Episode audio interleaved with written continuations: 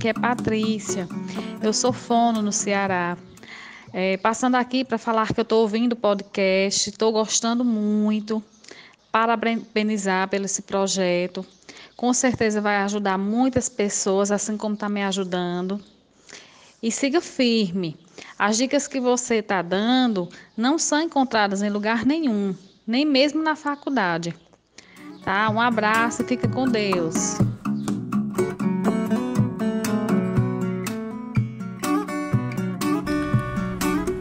Fala meu povo, seja muito bem-vindo a mais um episódio do podcast Médico Empreendedor. Nós hoje teremos mais uma super entrevista. O nosso convidado foi Dr. Luiz Pinto. Luiz Pinto é médico urologista, ex-presidente da Sociedade Brasileira de Urologia. Mas a parte que nós destacamos nessa entrevista é o que o Dr. Luiz sempre fala: nós precisamos encontrar a melhor forma de atingir o emocional das pessoas, dos pacientes, dos clientes. E esse, segundo o Dr. Luiz, é o segredo para a gente crescer, ser procurado e acabar conseguindo receber mais pelos nossos serviços. Então, te peço total atenção a essa entrevista, certamente é algo diferente. O Dr. Luiz é filósofo, palestrante, acaba falando muito sobre filosofia e certamente nós temos muito que aprender com ele. E ao final você está convidado a deixar o seu comentário, o que é que você achou desse, desse episódio, o que, é que você está achando desse podcast. Convido a falar comigo lá no, no Instagram, deixa um direct para mim. E se você acha que está sendo enriquecedor, de alguma forma está te ajudando, abrindo tua mente, então faz isso porque isso nos revigora, nos reenergiza para continuar com esse projeto de trazer sempre algo que possa ser de valor, que possa somar na vida profissional dos profissionais aqui de saúde, né? Então, vamos à entrevista.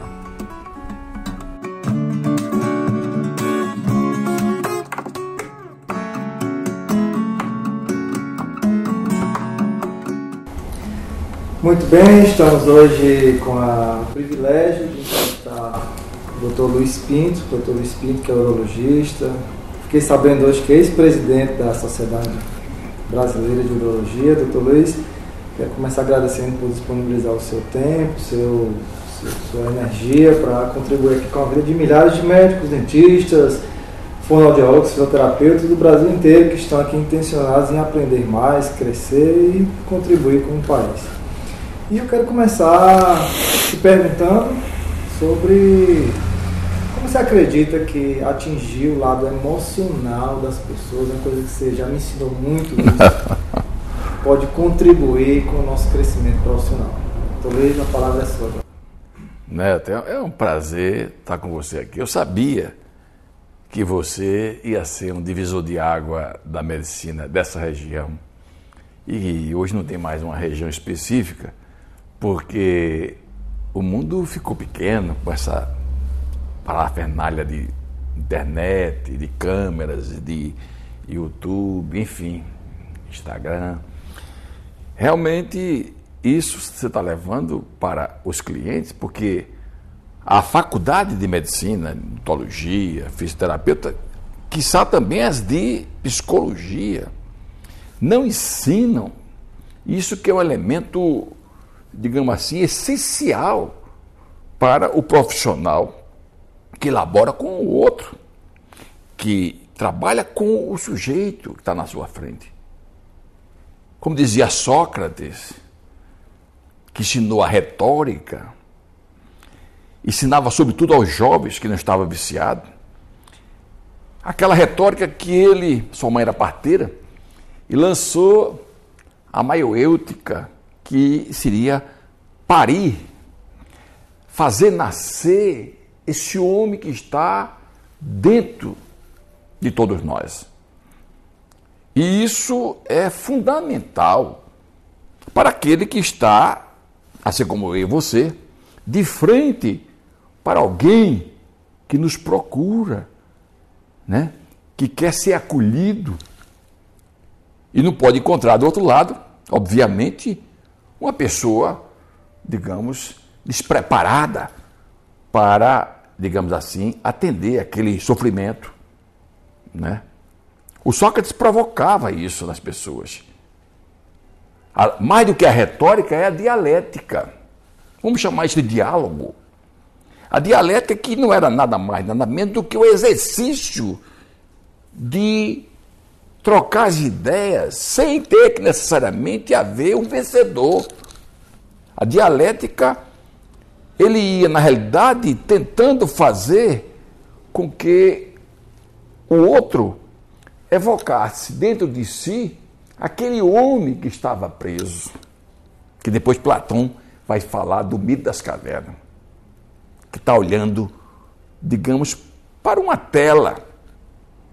Existe alguém melhor do que qualquer um de nós que está. Né? Então, eu acho que você procura saber como provocar no, no nosso paciente, nosso cliente, o lado emotivo, como você buscar. Primeiro. Você acha importante isso? Isso é fundamental. Primeiro, nós temos o olhar. É fundamental para evocar essa emoção, que não deixa de ser bilateral. A emoção de quem fala, mas sobretudo do, de quem está falando conosco. É, normalmente, a Faculdade de Medicina e odontologia, etc., parece que quer endeusar o profissional, fonoaudiólogo, psicólogo. Não! O Deus, no caso, é o outro. Não somos nós que vamos curar pela fala. É Ele que vai procurar. É Ele que vai nos procurar para se curar. Curar pela fala, mas não nossa fala, a fala dele. Por isso nós temos dois ouvidos para ouvir, uma boca para falar. Falar pouquinho. Ouvir mais. Só que tem que haver uma sincronia entre ouvir e falar. E nessa sincronia, meu amigo Neto, nós vamos observar, sobretudo, a linguagem subliminar. Não essa linguagem convencional de palavras. Seria a linguagem corporal? Não, uma linguagem subliminar é que seria aquela coisa, seria o interdito. É aquilo que você não está dizendo, não que queira esconder, mas porque não sabe que está amordaçado, está amordaçado dentro de você. E você tem que ler essa linguagem. O rosto, através do movimento dos músculos, uma grande parte é sua, da boca, pescoço, ele traz uma linguagem. O rosto diz o sofrimento. Os olhos lacrimejam. A pele enrubesce ou fica pálida. Existe mais ou menos 300 movimentos que, que como dizem os mestres indianos, conversa dois mestres, não precisa usar palavras. Eles olham para o outro e estão conversando.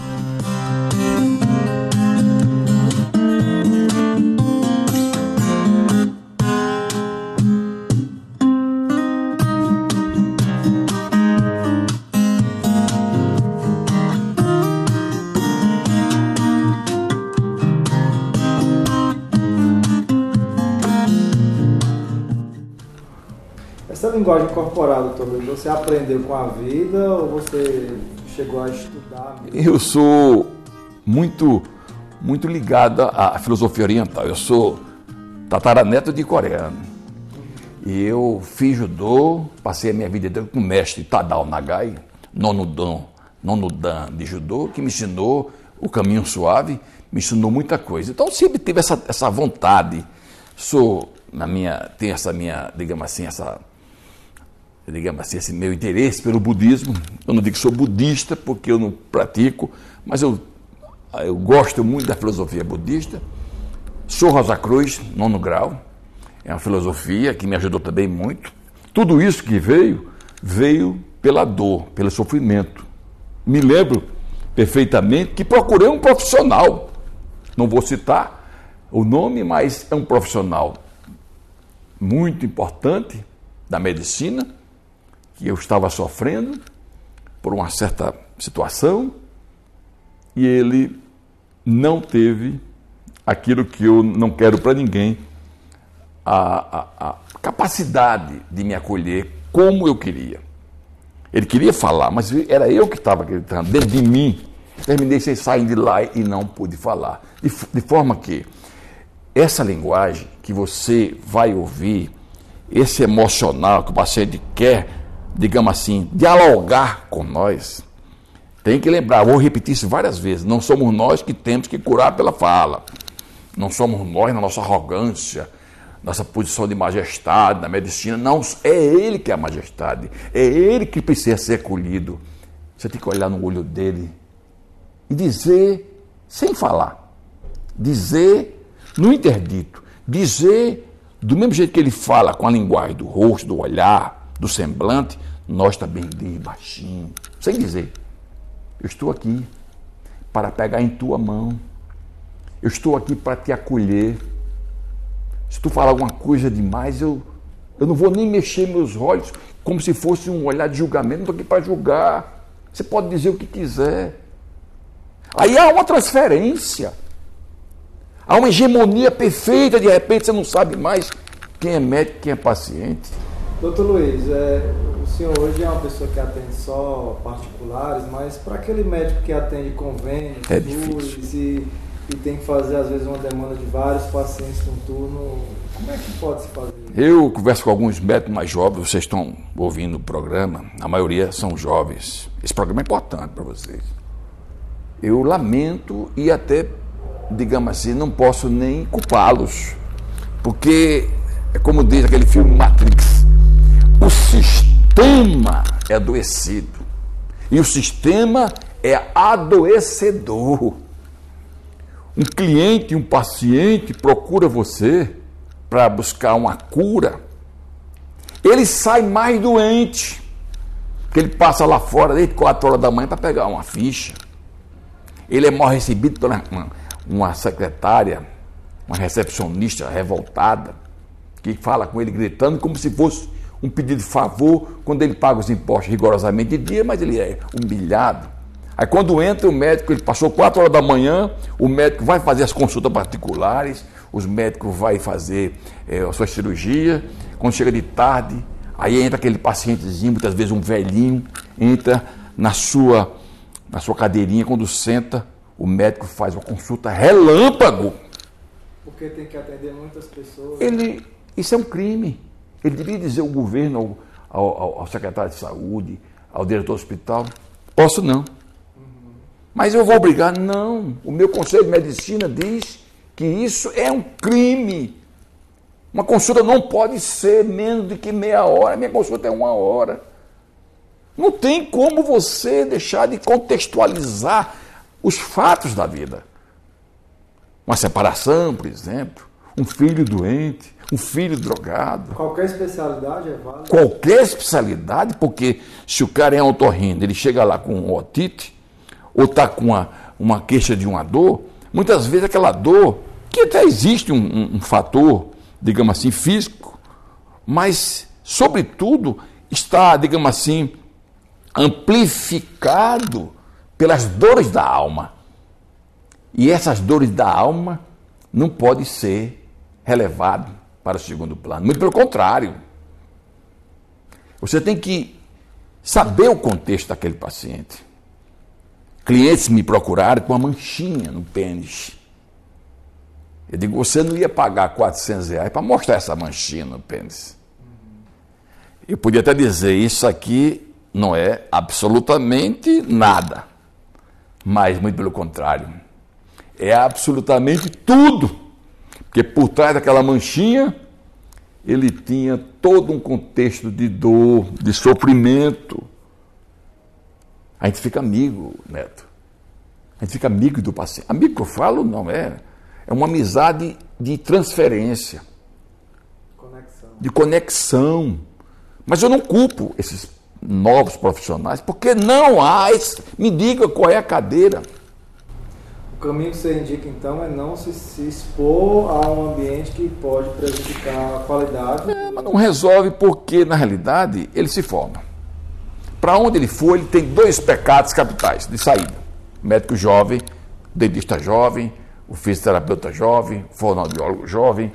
Ele pega tudo que é convênio e subconvênio. E depois ele pega uma leva de subemprego. E esse subemprego vai fazer com que ele fique escravo do sistema. Quer dizer, ele estava exercitando, até sabe de uma, uma aula dessa, está tá exercitando, querendo fazer alguma coisa parecida com esse teu lindo consultório aqui. Aí ele vai de conta uma pororoca, uma outra realidade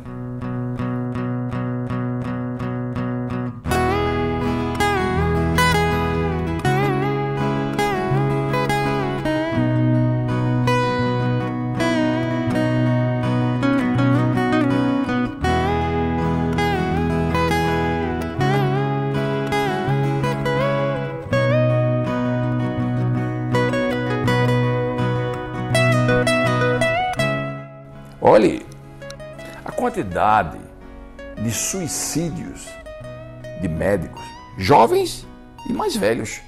Só o ano passado aqui em Pernambuco, digo de passagem, todos especialistas. Não era o médico recém-formado. O que demonstra categoricamente, esse ano já vão só, são dois, categoricamente que não é fácil. Medicina não é uma coisa fácil. Saúde não é uma brincadeira. Então, você veja a importância que tem você pegar um jovem de classe média alta e jogar dentro do hospital, do pronto-socorro, com baleado, com pobreza, com gente querendo matar você se, se você não tá, atender bem. Quer dizer, isso é um choque de realidade. Isso é uma coisa complicada. E eu queria que a Faculdade de Medicina recebesse esse recado e trabalhasse do primeiro ao segundo, ao último ano, esse tipo de trabalho. A Faculdade de Medicina de São Paulo, veja só, um trabalho feito durante é, 30 anos de estudos, em cada 100 mil médicos, na proporção de 100 mil,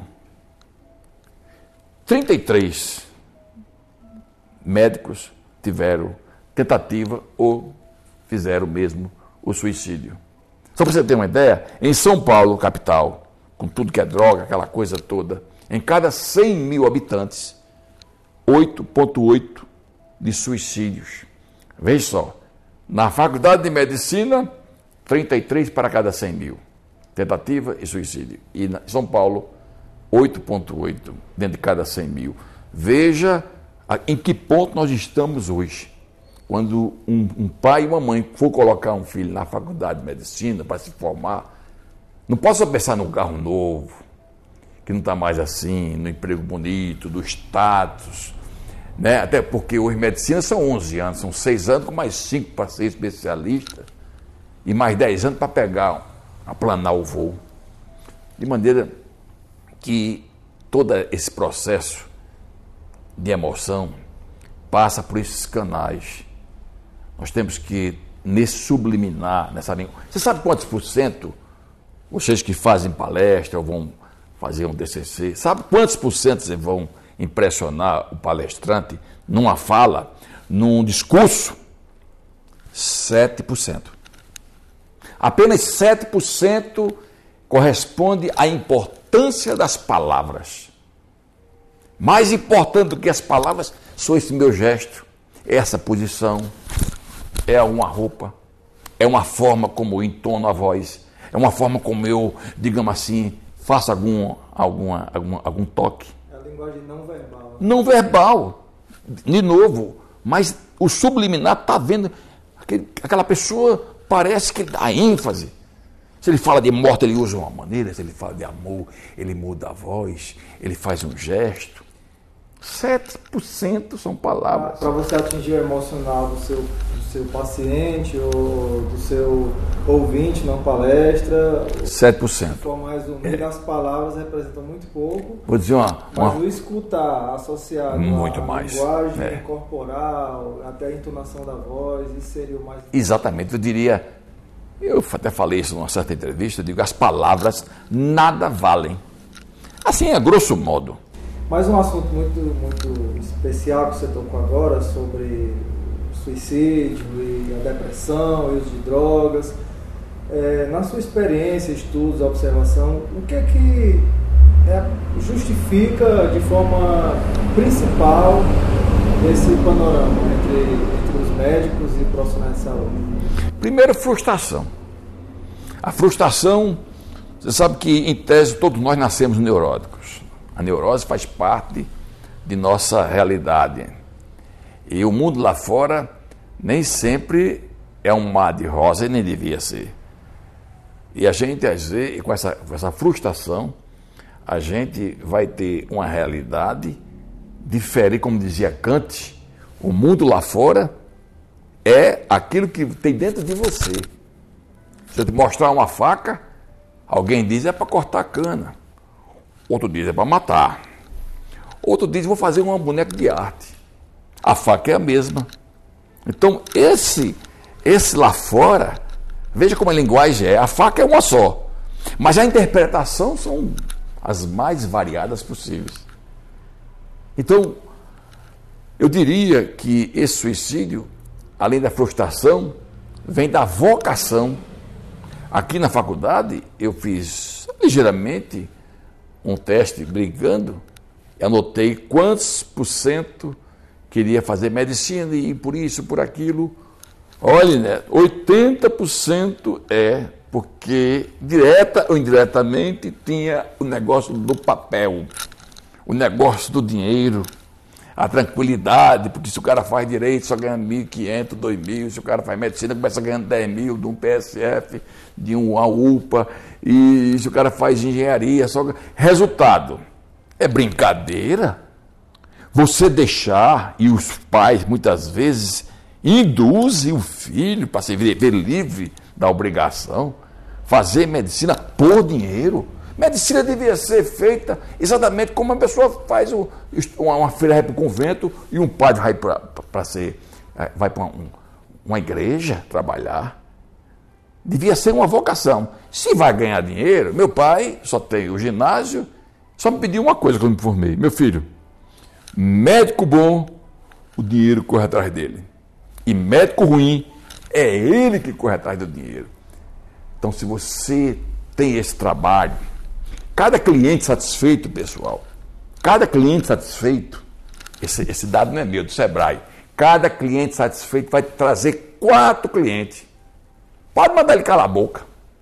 Vai vir quatro clientes através dele. Cada cliente mal atendido, insatisfeito, vai tirar de vocês 17 clientes. Veja a responsabilidade do que é atender mal. E eu sei que vocês não fazem isso deliberadamente. Vocês fazem isso, digamos assim, quase que inconsciente, dentro do sistema, vocês estão aprisionados. Aí culpa o sistema, culpa o SUS. O culpado é, é o próprio o médico. Que se submeteu. Que submeteu a isso. Cadê a altivez? Cadê a independência? Alguns conseguem se livrar. Eu não me livrei. Você não se livrou? Como é que se livra? Primeiro você tem que entender o seguinte: você se formou hoje em medicina, odontologia ou fonoaudiologia. Abriu um quartinho, não importa. Você atende um só cliente. Eu disse para um, uma pessoa ligada a mim, digo, só atende, só cure um. Só ajeite um, só ajude um. Só basta ajudar um.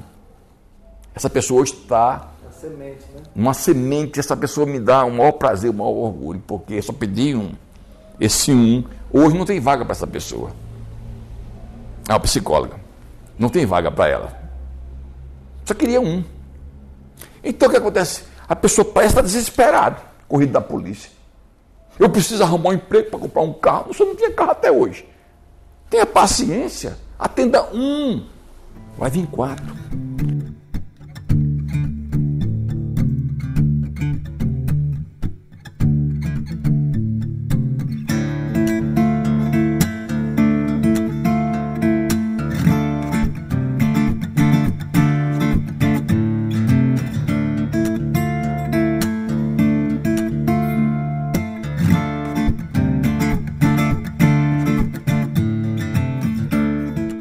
Contar a minha história. Eu atendi um só cliente, no 30 dias do mês que eu comecei o meu consultório. Um. Mas não é possível um negócio desse. No outro mês, vieram quatro. Essa conta exatamente, parece que o Sebrae estava certo. Eu não conhecia ainda o Sebrae. Quatro. Eu tenho isso na cabeça, que eu já falei tantas vezes. No outro mês, tinham 12. E depois, 12. 42 e depois 60. Agora vou dizer o truque agora. Vou dar esse segredo para vocês. Eu não devia dar, não, mas vou dar em consideração a vocês, porque podia guardar esse segredo. Porque eu devia cobrar uma taxinha desse marketing. Pessoal, com 60 clientes eu parei. Eu não atendo mais que 60 consultas por mês. Quando eu digo isso, doutor, como é que pode? Eu só atendo 15 pessoas por semana, Neto. 15 vezes 4, 60. Mas eu não, não quero ficar rico, não.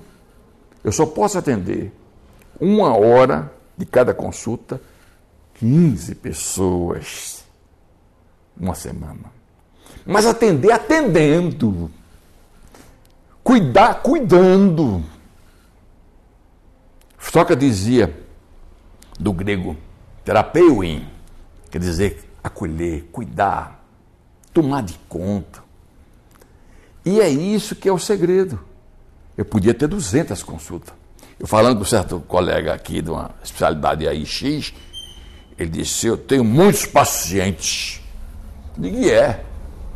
Eu tenho uns 400 pacientes por mês. Eu digo, primeiro são 200 de convênio. Doente de convênio não é seu paciente, é do convênio. Ele procura no livrinho. Atende 200 consultas no mês. Aí depois de 15 dias, o mesmo paciente faz mais 200, são 400. Se não é revisão. 400 pessoas entrando no consultório. Para ele ganhar a mesma coisa com a pessoa que atende 60. Pode um negócio desse? Pelo um preço vil, que é outro departamento.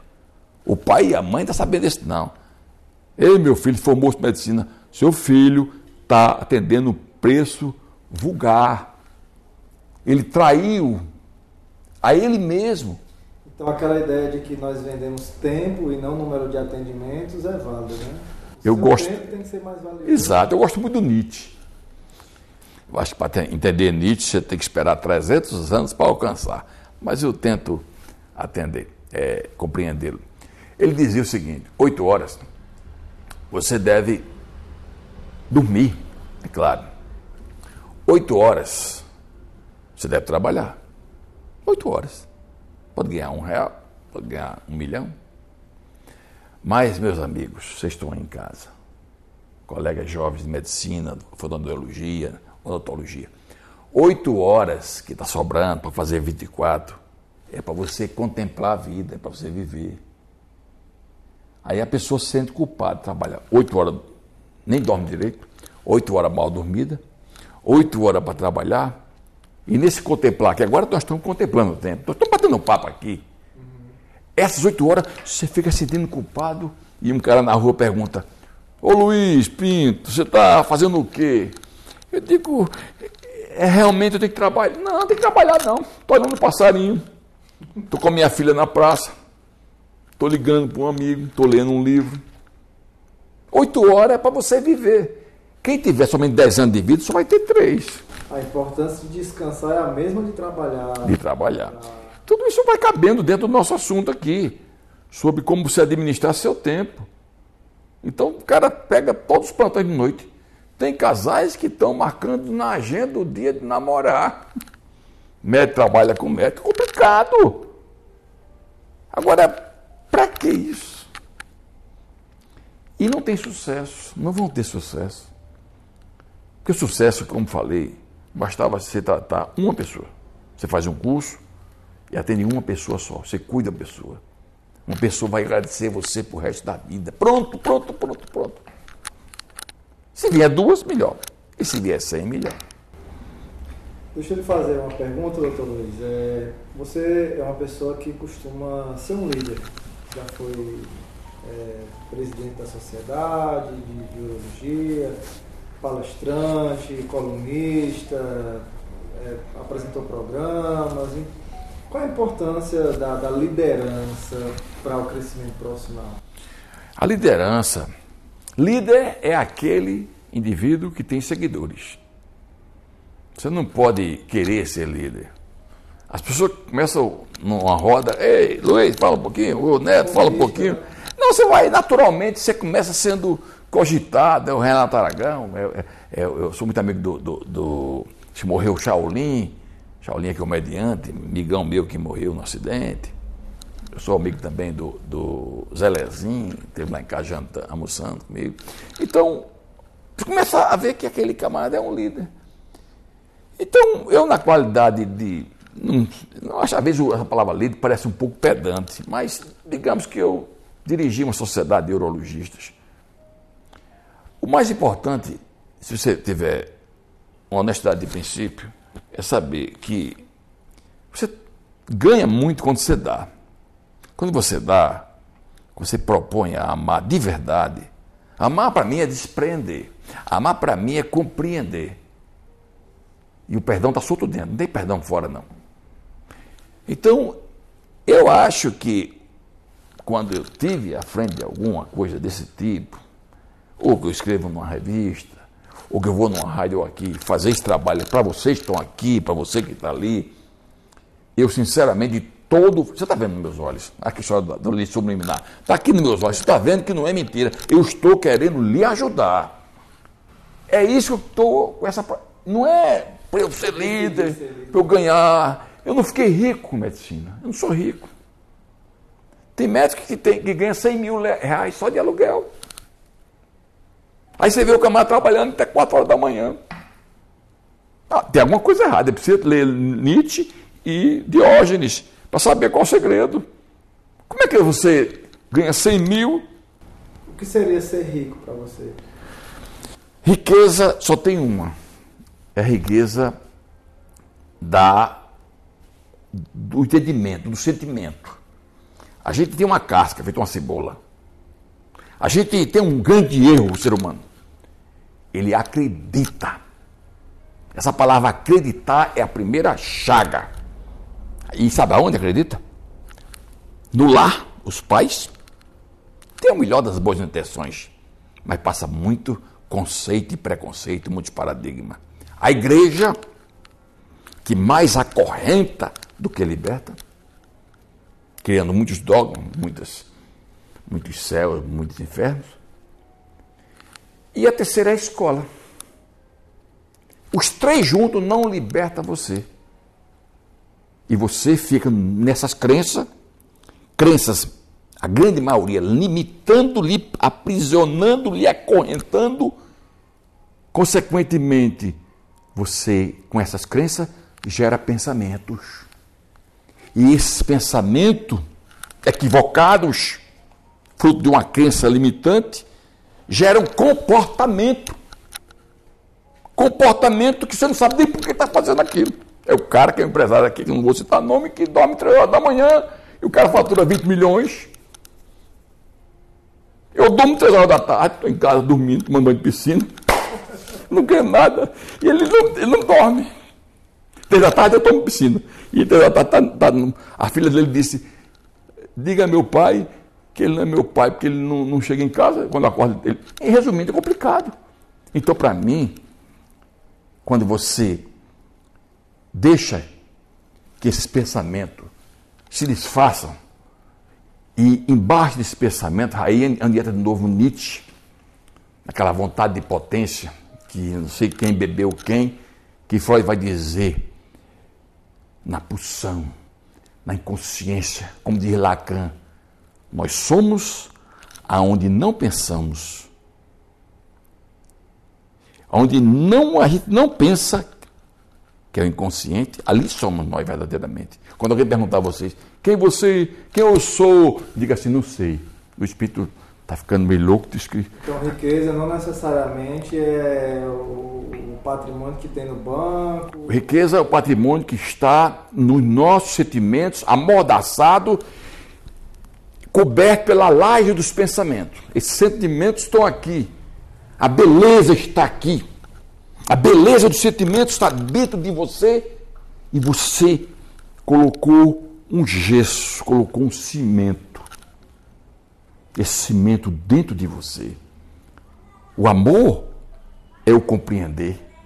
E você não compreende. Você encascou tudo. O pinto só nasce quando você. O pinto só nasce quando a casca quebra de ovo. Aí fica dentro da casca.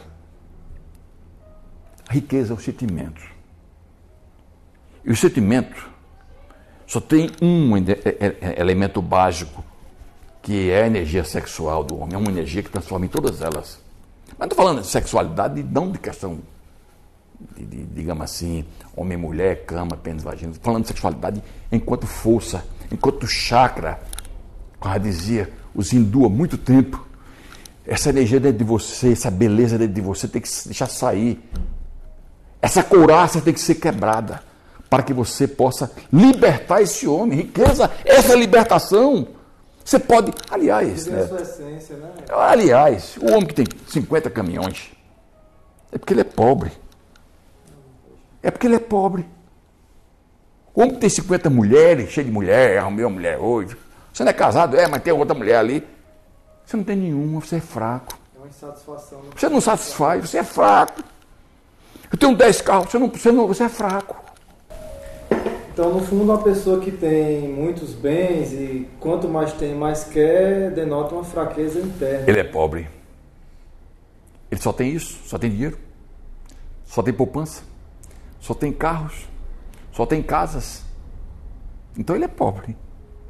Rico é uma pessoa que está numa rede, num casebre, numa beira-mar, uma casinha alugada, e pesca um peixe por dia, um tilápiazinho e come com uma mulher linda, maravilhosa, está dormindo ali. Isso é riqueza. Riqueza é você fazer uma caminhada e olhar, digamos assim, a relva, olhar as plantas, olhar as estrelas. Riqueza é contemplação, riqueza é amor. Riqueza é desprendimento. E é isso, Neto, que nós temos, enquanto nós aqui, que estamos fazendo esse trabalho aqui para os acadêmicos, futuros médicos, os médicos em si, é só isso que tem que fazer. Passar essa energia, como os passes dos espíritos, Chico Xavier, passar esse passe dessa magia mesmo, dessa magia para aqueles que não encontraram ainda as portas dos sentimentos básicos e essenciais.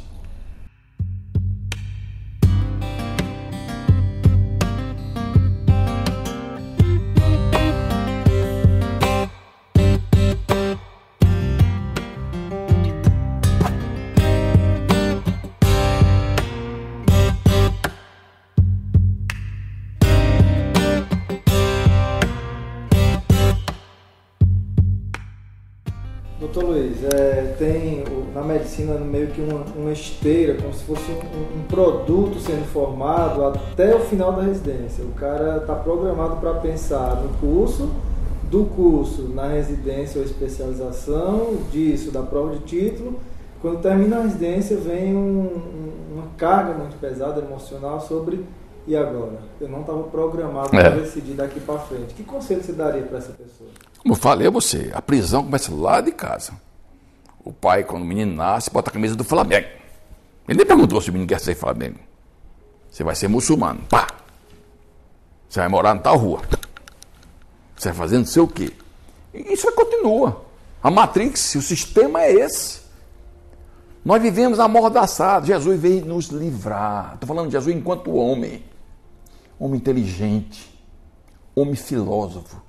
Eu vim para vos libertar dos preconceitos, de culpa, de paradigma, de tudo isso. E que conselho você daria para essa pessoa então?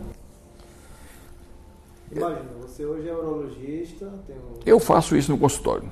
Ninguém chega, sinceramente. No começo, talvez não fizesse nem tanto. 37 anos de médico não é brincadeira. Mas no começo, é por isso que eu estou, digamos assim, compactuando com essas dificuldades desses jovens que também eu não vou dizer que eles estão, entendeu? Porque eu também sofri. Mas eu não tinha isso para dizer. Não tinha uma pessoa para informar. Os meus mestres não falavam isso. Eu não tive um mestre. Você adoraria ouvir um conselho como É, eu tive mestre do judô, japonês, que me ensinou com muita, muita coisa de homem. Aprendi muito. E o, o- o mestre, que eu devo muito favor a ele, o Marcelo Costa Lima, que veio dos Estados Unidos, ele me ajudou muito. Porque o que ele me ensinou não estava na sala de cirurgia, nem estava no consultório, nem no ambulatório. Estava só eu e ele. Eu ficava muito com ele conversando. Fora da medicina. Perguntas como o Jó fazia Sócrates, né? Essa que você acabou de dizer sobre amor, dificuldade, dizia, será que eu vou ter cliente? Coisa desse tipo. Será que, que, que eu vou conseguir operar? Eu vou ter medo na hora da cirurgia? E ele saiu dizendo de uma forma não médica, entendeu? Então eu acho que o, o conselho que a gente pode dar para essa libertação é, é difícil. Sair do sistema. Mas como é que esse jovem vai sair do sistema? Racinei. Você pode pegar um pouquinho do sistema, mas reserve, por favor, oito horas. Que não é as oito horas do seu trabalho. Também não é as oito horas da sua, de sua dormida. Oito horas. Abra num quartinho. O mais pobre que puder. Bota uma plaquinha lá. Aqui se cuida. empreender e fazer isso bem feito. Né? Olhe, eu sei que agora vamos entrar em choque, mas é o bom é isso aqui. Vamos entrar um pouquinho de choque. Está havendo agora uma seita, uma verdadeira seita sobre essa coisa de empreendedorismo, de, de, de, de marketing, não sei o quê. Isso tudo é importante. Mas eu vou dizer uma coisa. Sem essa base, essa base, digamos assim, humanística, essa base de, de sentimentos profundos, não adianta você fazer como o pessoal do coach, tchá, não sei o quê, não vai adiantar não. Não vai adiantar não. Sem aquela xícara de chá, sem o olho no olho, sem aquele pegar na mão. Doutor, eu não tenho dinheiro para pagar a cirurgia. E você pegar na mão dele, tenha paciência, que eu vou resolver o seu problema. Meu amigo, Isso não tem preço. Né? Rapaz, eles voltam para você. E o pior é quando você fizer um ato de, digamos assim, de compaixão, a mente não pode estar dentro. Não é você que faz. Não é seu cérebro que faz. Não é sua mente que faz, é seu coração. Você não pode pensar. Quando você dispensa uma consulta, uma vez eu dispensei a consulta, o cara chorou emocionado. Aí eu digo, não, não. ele ficou, por quê? Porque não demora muito não, que o meu cérebro vai tomar de volta. Porque o meu ego não quer fazer nenhuma compaixão. É o meu coração. E coração não fala, não tem ouvidos, só sente. Coração no sentido figurado. Eu quero dizer que, mesmo sem base religiosa, a minha, a minha religião, eu sou gnóstico, então a minha religião é, eu sou homem de pensamento livre.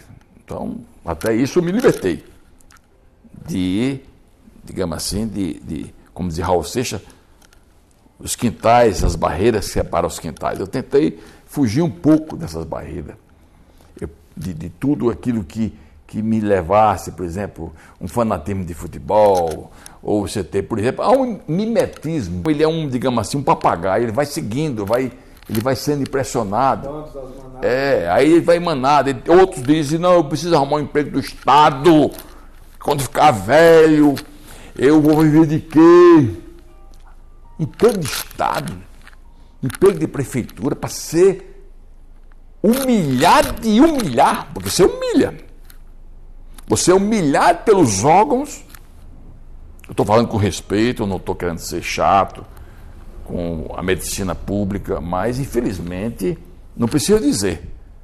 É só em Getúlio Vargas, no Barão Lucena, ver pessoas sentadas no chão, deitadas no chão, e uma pessoa cobrando 10 reais pela cadeira, 4 pela maca, 20 pela maca, e você compactuando com isso. Você. Não. Brincadeira. Aí você pergunta por que, que a turma suicida? Porque a pessoa quer dar de doido. Meu Deus, foi o que eu fiz na minha vida. Onde é que eu estou? Por que eu não sou um pintor de quadro? Por que eu não sou um cantor? Porque como cantor eu posso cantar. Né? E como médico eu estou compactuando nessa, esse campo de concentração. É o que você tem hoje, pelo menos no Brasil, campo de concentração. Você não pode fazer a cirurgia porque você não tem um convênio. E vai morrer com apendicite? Não, vai para o Estado. Chegar lá, chega 4 horas da manhã e o apêndice estourando. Essa é a realidade. Com todo respeito, eu não estou aqui para fazer nenhuma coisa de política, nada, não quero fazer isso. Eu tento fazer isso de forma subpartidária. Que o, ser, um, o homem é um ser político, por excelência, e é um ser gregário por excelência.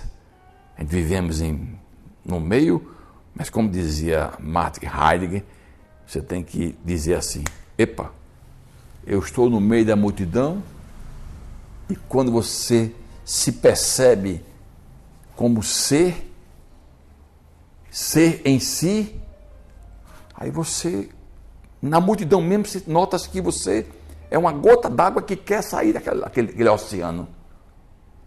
E só você sendo você, só você, você, você ser o ser em si, diante daquela multidão, é que você pode dizer agora sim, em sendo eu, que eu não estava, porque na massa você não é, o meu é, agora eu posso vir a ser melhor. Aí você vai desabrochar um novo ser deliberado, porque você agora é. Mas como é que você pode vir a ser se você não é? Você tem que ser. E começa aí. Como é que eu vou sair de um sistema desse jeito? E essa bagunça toda na medicina, como é que eu vou fazer? Pense como Heidegger. Espera aí, tem uma coisa errada. Fique baixinho, caladinho, não diga nada a ninguém. Só se perceba. E perceba o mundo lá fora. Espera aí. Aqui não dá para mim. E o mais interessante, você pode ir ali, naquele contexto terrível, pegar um daquele no chão, vem cá. Eu arrumei um quarto para você. Você não pode arrumar cem, mas pode arrumar um. Isso eu acho importante.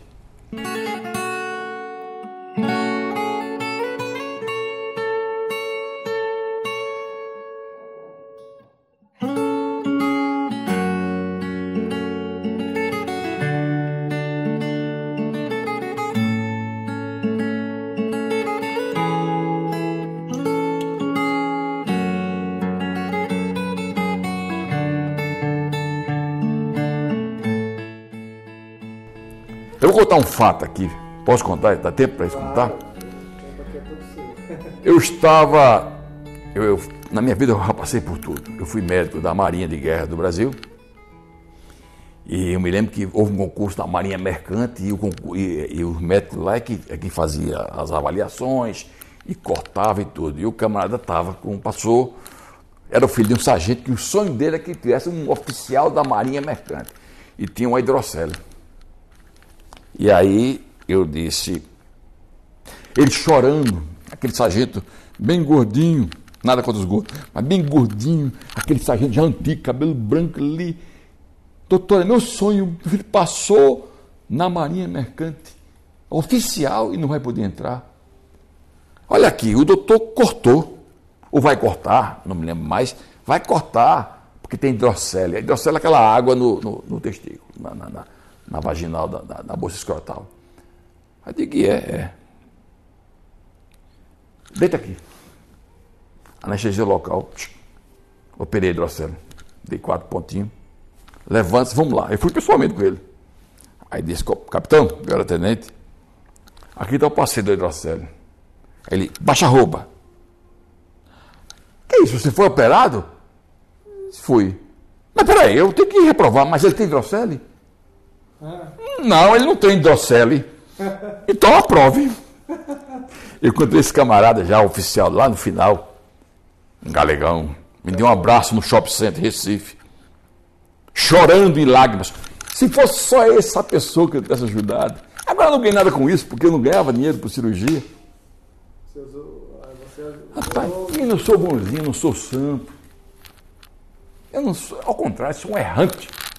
Sou um buscador, eterno buscador, errante, já errei tudo que vocês possam imaginar. Eu gosto de dizer isso porque eu tenho muita pena daquela pessoa que é o politicamente correto. os caminhos que eu trilhei, foi os alicerces, foi, digamos assim, a, o, a, a, as substâncias que puderam fazer com que eu pudesse hoje estar aqui passando. Senão eu não viria, como dizia Wittgenstein, se você não tem experiência de um assunto, fique calado. Eu estou falando algumas coisas porque eu participei, eu posso lhe ajudar, a você e a você. Eu posso ajudar. Mas mais do que ajudar, eu quero que você se implique. O que é que você vai fazer? Eu não sou seu empregado, não. É como que Deus vai me ajudar. Quem vai ajudar é você. O povo da história dizer, primeiramente Deus, primeiramente você. Faz por ti, que Ele te ajuda. Você faz por ti. Você se implica. Não sou eu. Ele veio a mim chorando com o pai dele. Os olhos cheios de lágrimas. Um sargento que tinha um sonho que nunca foi oficial. Foi o que eu fiz. Dez minutos. Estava o camarada assim, aquela aguinha, aqueles pontinhos. E ficou até cômico, porque chegou lá em pé. Eu, o capitão médico disse, mas se eu ia reprovar ele, eu brincando, disse, ele tem hidrocélio. Não, ele está operado sim, mas vai entrar daqui a seis meses. Passou no concurso. É, não tem mais hidrocélio. Aprovado. E o abraço que ele te deu, esse abraço que ele me deu, vale um milhão de dólares. Você perguntou riqueza. Está aí a riqueza. Quem é que tem? Ei, você, barão aí, quem é que tem esse milhão de dólares? Um filho que vai, vai, vai viajar no aeroporto e o pai nunca mais viu, uma coisa, e vai abraçar, falta cinco minutos para o avião sair. Um abraço desse, quanto vale, né? Um milhão de dólares? É isso que é riqueza. Veja bem, você que é médico, enfermeiro, dentista, fisioterapeuta, fonoaudiólogo, você que tem essa oportunidade de ajudar o próximo, não perca essa oportunidade. Mas o lindo seria se você não pensasse exatamente, ou melhor, imediatamente, no dinheiro, qualquer ganho, no salário. Faça isso, porque o galadão é muito grande. Às vezes eu, chegou um paciente que me trouxe duas mangas rosas. Esse camarada era um pedinte. E arrumaram a cirurgia pelo governo, pelo SUS, eu fiz a cirurgia.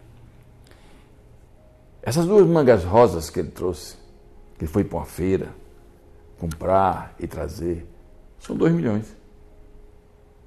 Os olhos, alegria, um abraço, o aconchego. Por aí, né? Que eu, que eu entendo que, como deve ser. Não tem segredo medicina. Não tem segredo ser um sacerdote, ser um padre. Seria uma Maria Teresa de Calcutá que arriscou a vida. Não tem segredo. Qual o segredo? Não tem segredo de você levar horas fazendo como tinha aqui, parece que foi em Garanhuns, no castelo, passou a vida inteira que era uma pessoa até carente, parece que é um servente de pedreiro, e fez um castelo. O amor move montanhas. Eu entendo Deus não pelo quem. A turma pergunta, doutor, como é que você vê Deus? Quem é Deus? Eu digo, você errou na pergunta. Você devia ter perguntado o que é Deus. Eu vejo o que é Deus e o Deus é o amor. Com essas palavras, nós queremos dizer que estamos já super saciados com suas palavras, seus ensinamentos. Certamente, doutor Luiz, a gente passaria horas e horas aqui conversando e é, confesso que a gente fica meio que paralisado aqui com os ensinamentos. Quero agradecer ao senhor pela disponibilidade mais uma vez e nesse momento eu queria te dizer que lá do outro lado nós temos milhares de médicos, profissionais, dentistas, estudantes, fonoaudiólogos, fisioterapeutas, enfermeiros que estão ansiosos por galgar o seu espaço nesse mercado cada vez é. mais cheio, lotado, preocupados, o estudante se vai valer a pena terminar o curso ou não. E eu queria que você desse um conselho para essa pessoa com seus 37 anos de, de experiência, talvez uma única coisa. Amor. Amor, somente amor. Você não precisa mais nada. Faça, dê amor. Esse é o único segredo. Vai haver um milagre na sua vida. Obrigado. Obrigado a todos pela atenção. Muito bom, muito bom. Essa entrevista realmente foi bastante legal. Certamente poderíamos passar muitas horas conversando, como eu falei. Porém, não procurei me estender muito e quem sabe numa próxima oportunidade poderemos convidar o Dr. Luiz Pinto para tratar de outros assuntos.